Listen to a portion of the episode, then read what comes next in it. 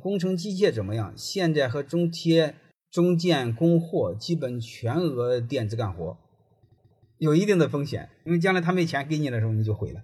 全额垫资风险，你就尽可能的快速回笼吧，快速回笼回笼资金。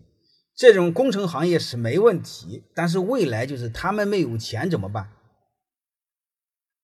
这是很痛苦的。你们现在家里有有事业单位或政府部门的话，你们一定知道，他们现在发工资就很紧张，所以你和他们干活，他们没钱给你怎么办？你告都告不赢，这是存在有风险的哈。这个我也没治，我所以，我建议你谨慎谨慎，或者你给他约定好账期，你可以压我一个月，妈不能压太多，压太多我受不了。